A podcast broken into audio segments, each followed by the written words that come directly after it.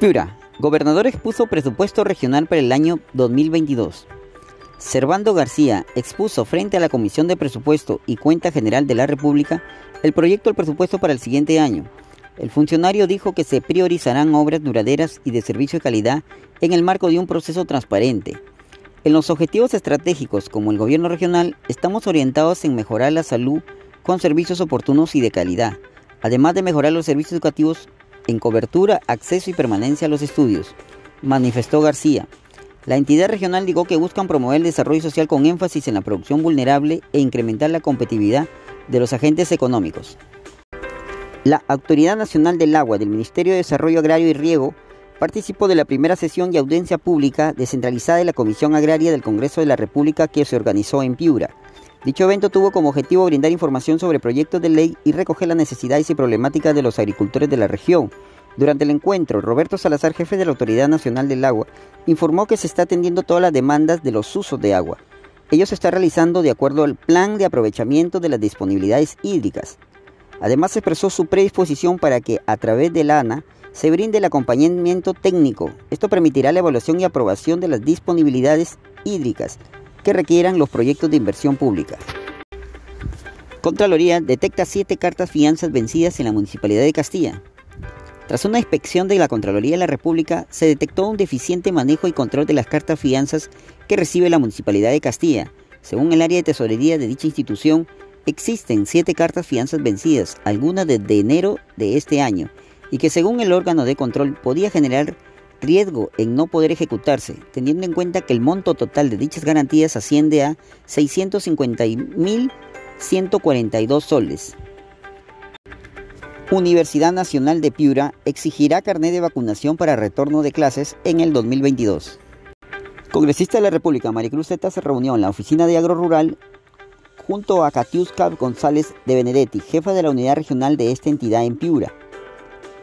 Manifestó que luego de esta visita le queda mucho más claro el panorama del agro en la región, así como el estado de los principales proyectos e iniciativas que se vienen implementando para impulsar la actividad agrícola. Reafirmó una vez más su compromiso con la promoción y el desarrollo de la agricultura. Gobierno regional de Piura ha gastado menos del 50% del presupuesto para obras públicas. Según el portal del Ministerio de Economía y Finanzas, el gobierno regional de Piura recibió este año 845.212.000 soles, de presupuesto para proyectos de inversión. Sin embargo, la fecha ha ejecutado 351.480.000 soles, lo que representa un 41.6 de avance presupuestal. Si no se cumplen las metas trazadas, los incentivos se van a desconocer. El resultado será que el presupuesto del próximo año será menor, manifestó consejero regional Alfonso Llano Flores. Gobierno regional construirá camino vecinal que une Catacaos y Curamori. Cabe analizar que la obra tiene un plazo de ejecución de 135 días calendario y cuenta con una inversión que supera los 5 millones de soles.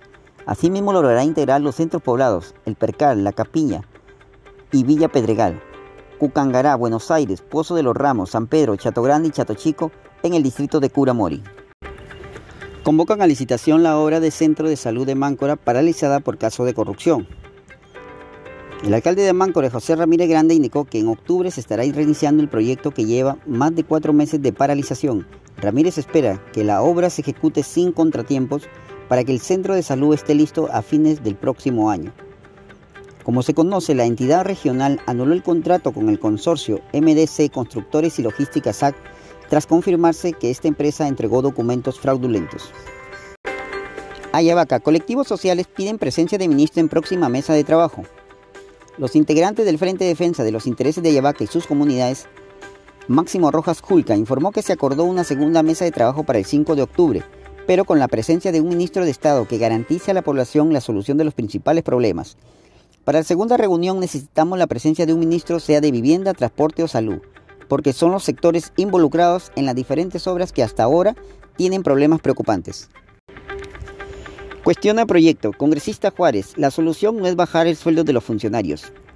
Congresista piurana Heidi Juárez se pronunció sobre el proyecto de ley de Perú Libre, que busca reducir los sueldos de altos funcionarios públicos que ganen montos superiores a 15.600 soles, ya que según indica eso no sería la solución.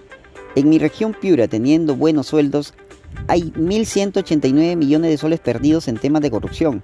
No me quiero imaginar reduciendo el sueldo de los funcionarios, o a los ministros o a cualquier representante designado a dedo. Aquí la solución no es bajar el sueldo, la solución es establecer políticas claras para que cada uno de los ministerios trabajen de manera transparente.